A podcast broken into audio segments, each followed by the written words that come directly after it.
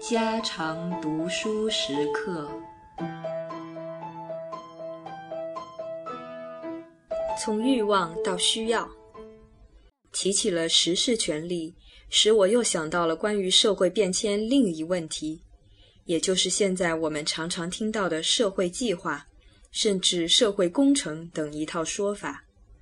很明显的，这套名字是现代的，不是乡土社会中所熟悉的。这里其实包含着一个重要的变化。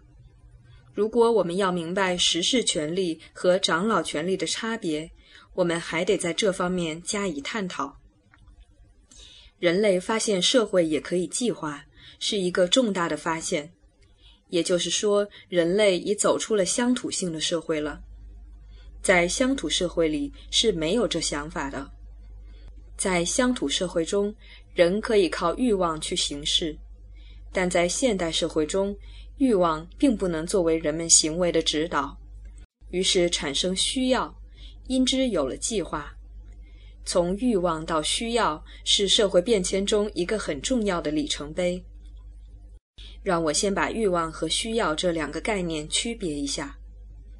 观察人类行为，我们常可以看到，人类并不是为行为而行为，为活动而活动的。行为或是活动都是手段，是有所为而为的。不但你自己可以默察自己一举一动都有个目的，要吃饭才拿起筷子来，要肚子饿了才吃饭，总是有个要在领导自己的活动。你也可以问别人：为什么你来呢？有什么事吗？我们也总可以从这问题上得到别人对于他们的行为的解释。于是我们说人类行为是有动机的。说人类行为是有动机的，包含着两个意思：一是人类对于自己的行为是可以控制的，要这样做就这样做，不要这样做就不这样做，也就是所谓意志；一是人类在取舍之间有所根据，这根据就是欲望，欲望规定了人类行为的方向。也就是上面所说要这样要那样的要，这个要是先于行为的，要得了，也就是欲望满足了，我们会因之觉得愉快；欲望不满足，要而得不到，周身不舒服。在英文里，欲望和要都是 want，同时 want 也做缺乏解。缺乏不只是一种状态的描写。而是含有动的意思，这里有股劲儿，由不舒服而引起的劲儿，它推动了人类机体有所动作。这个劲儿也被称作紧张状态，表示这状态是不能持久，必须发泄的。发泄而成行为，获得满足。欲望、紧张、动作、满足、愉快，那是人类行为的过程。欲望如果要能通过意志对行为有所控制，它必须是行为者所自觉的。自觉是说行为者知道自己要的是什么，在欲望一层上说这是不错的。可是这里却发生了一个问题：人类依着欲望而行为。他们的行为是否必然有利于个体的健全发展，和有利于社会间各个人的融洽配合、社会的完整和持续？这问题在这里提出来，并不是想考虑性善性恶，而是从人类生存的事实上发生的。如果我们走出人类的范围，远远地站着，像看其他生物一般的看人类。我们可以看见，人类有着相当久的历史了。他们做了很多事，这些事使人类能生存和绵续下去，好像个人的健全发展和社会的完整是他们的目的。但是通近一看，拉了那些人问一问，他们却说出了很多和这些目的毫不相关的欲望来了。你在远处看男女相接近，生了孩子。男女合作抚养孩子这一套行为是社会完整所必须的。如果没有孩子出生，没有人领孩子，人类一个个死去，社会不是会乱了？人类不是断绝了吗？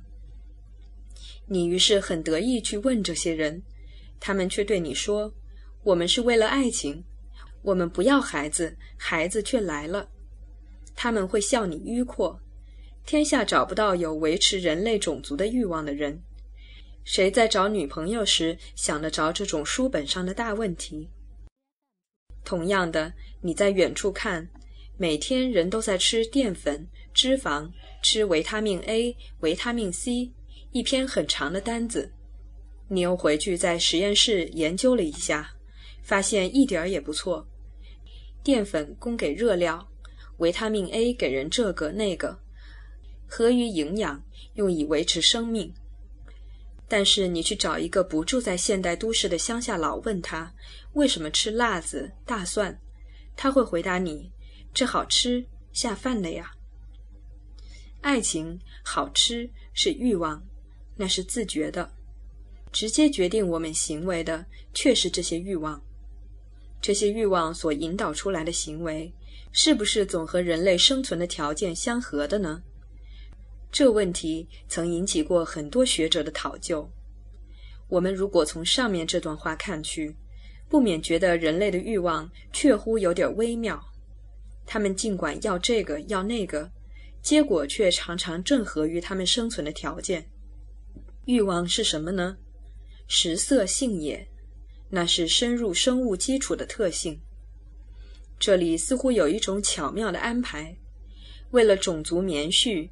人会有两性之爱，为了营养，人会有五味之好。因此，在十九世纪发生了一种理论，说每个人只要能自私，那就是充分的满足我们本性里带来的欲望，社会就会形成一个最好、最融洽的秩序。亚当·斯密说：“冥冥中那只看不见的手会安排个社会秩序，给每个为自己打算的人们去好好生活的。”这种理论所根据的其实并非现代社会，而是乡土社会，因为在乡土社会中，这种理论多少可以说是正确的。正确的原因，并不是真是有个冥冥中的那只手，而是在乡土社会中，个人的欲望常是合乎人类生存条件的。两者之所以合，那是因为欲望并非生物事实，而是文化事实。我说它是文化事实，意思是人造下来教人这样想的。譬如说，北方人有吃大蒜的欲望，并不是遗传的，而是从小养成的。所谓自私，为自己打算，怎样打算法，却还是由社会上学来的。问题不是在要的本身，而是在要什么的内容。这内容是文化所决定的。我说欲望是文化事实，这句话并没有保证说一切文化事实都是合于人类生存条件的。文化中有很多与人类生存条件无关，甚至有害的。就是以吃一项来说，如果文化所允许我们入口的东西，样样都是合于营养原则的，我们也不至于有所谓毒物一类的东西了。就是不谈毒物。普通的食品还是可以助证病从口入的说法。再说的远一些，我常觉得把生存作为人类最终的价值是不太确切的。人类如果和其他动植物有些不同的地方，最重要的，在我看来，就是人在生存之外找到了若干价值标准，所谓真善美之类。我也常喜欢以人是生物中唯一能自杀的种类，来说明人之异于禽兽的己息。但是，人类主观上尽管有比生存更重要的价值，文化尽管有一部分可以无关及无益于人类的生存，这些不合乎生存的条件的文化，以及接受不合于生存条件的文化的人，却在时间里被淘汰了，他们不存在了。淘汰作用的力量并不限于文化之内，也有在文化之外的，是自然的力量。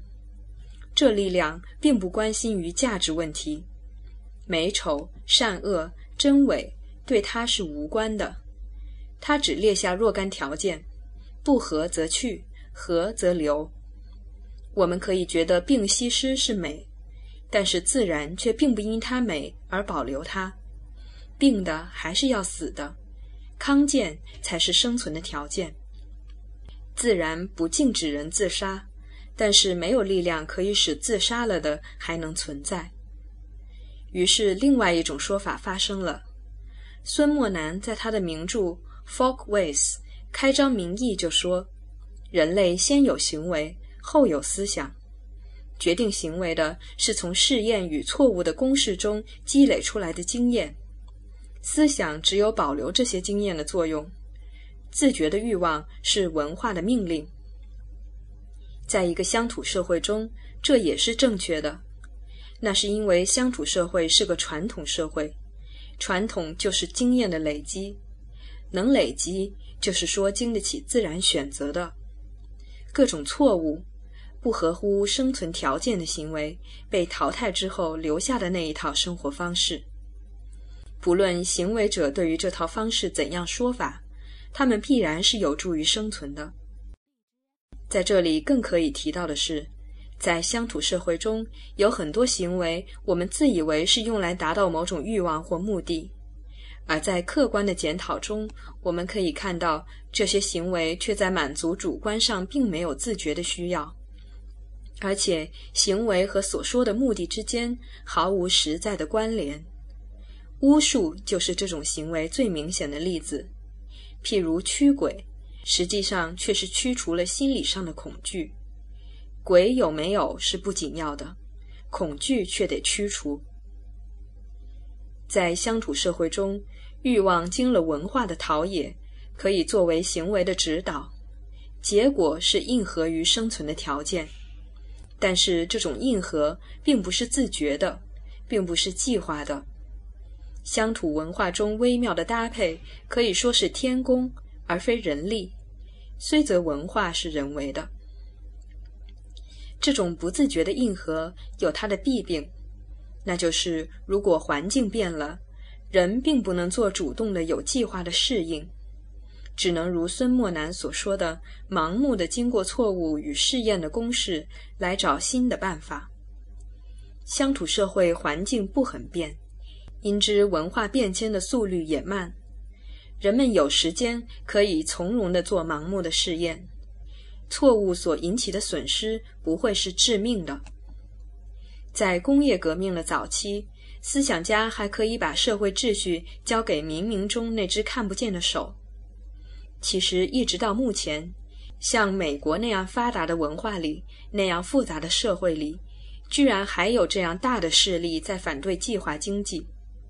但是，这时候要维持乡土社会中所养成的精神是有危险的了。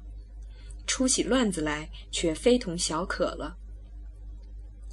社会变动的快，原来的文化并不能有效的带来生活上的满足时，人类不能不推求行为和目的之间的关系了。